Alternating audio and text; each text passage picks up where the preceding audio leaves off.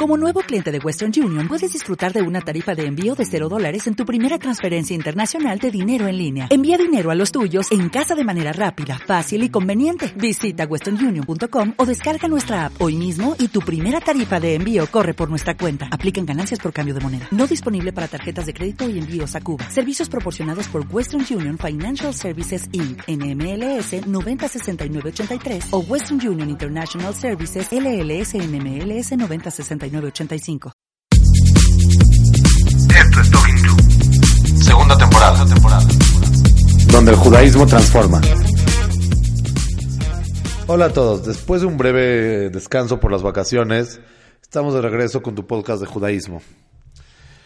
Y nos toca, eh, afortunadamente, empezar un nuevo Humash, el Humash Shmot, que empieza a narrar sobre la historia de los judíos del- en Egipto, la historia de la esclavitud, y en realidad hay mucho que hablar esta semana. Sin embargo, hay un suceso que una vez lo vi enmarcado como el salón de la fama de la desobediencia social, que realmente me llama mucho la atención. Está, tenemos a Shifra y Pua, dos parteras que Paró les dice que tienen que matar a todos los hijos de los judíos cuando nazcan. Ellas desobedecen a Paró. Y bueno, la historia es que realmente ellas serán, como dice el Midrash, Yochebed y Miriam, y por eso Dios las recompensa. Este evento de lograr, o sea, de que alguien desobedezca una orden directa, desobedezca la orden, la ley del país, es inédito. No tenemos otro registro en la Torá. Digo, puede ser que en otras culturas hay algo así. Pero que hay una desobediencia social en un, en un momento tan antiguo, sí es muy, es muy indicativo, digamos, de cuál es la conciencia judía. Porque visto en retrospectiva, hoy nos queda claro que leyes que dañan no hay que hacer caso. Que no podemos decir este argumento de los nazis, nosotros solo seguíamos órdenes. Hoy en nuestra mente nos queda claro que la responsabilidad, o esperamos que nos quede claro, es que la responsabilidad de las acciones es de uno, no del que fue mandado. Sin embargo, en ese momento todavía no existía esta conciencia.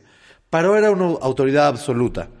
Era una teocracia claramente en el cual él se asumía como Dios y dictaba todas las leyes y no había ninguna otra escala de valores.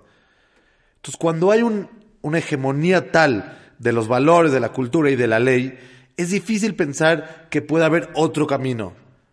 Simplemente paró, que es la única autoridad, decide a quién hay que matar y a quién hay que dejar vivo. Ante esto, Shifra y Pua sí están en un dilema. Están arriesgando sus propias vidas. Y sin embargo deciden desobedecerlo.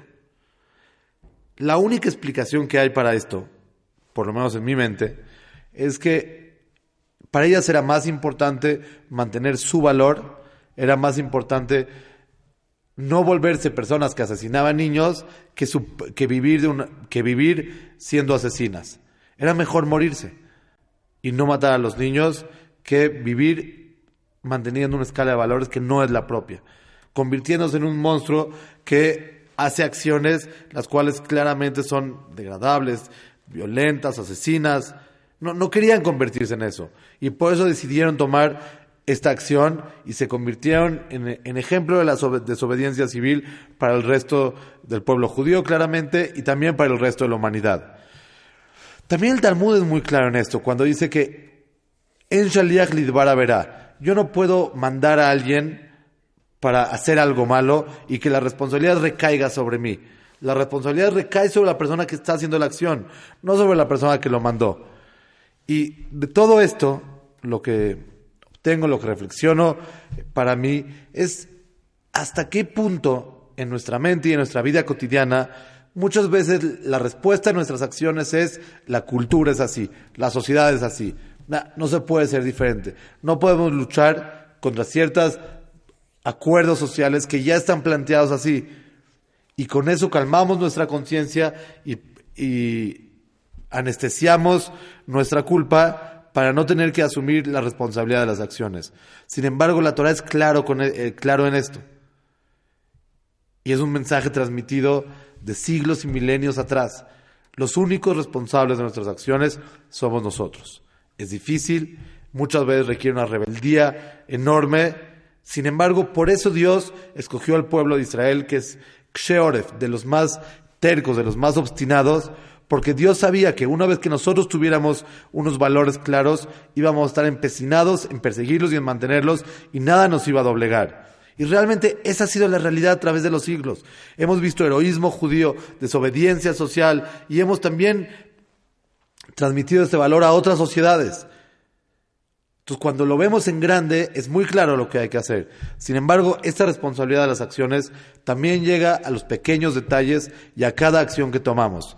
Por eso que hoy nos invito a preguntarnos y a revisar nuestro diálogo mental cuando hacemos cosas que no tienen que ver con nuestra escala de valores. Si nuestra disculpa tiene que ver con yo no soy responsable, así somos todos, o cualquier otra respuesta que sea colectiva, revisemos bien porque para, para nosotros, en una mente fría, nuestra opinión clara y también obviamente de la Torah es que nosotros somos responsables de nuestras decisiones y es la única manera en la que el mundo se va a convertir en un mundo mejor. Shabbat Shalom a todos.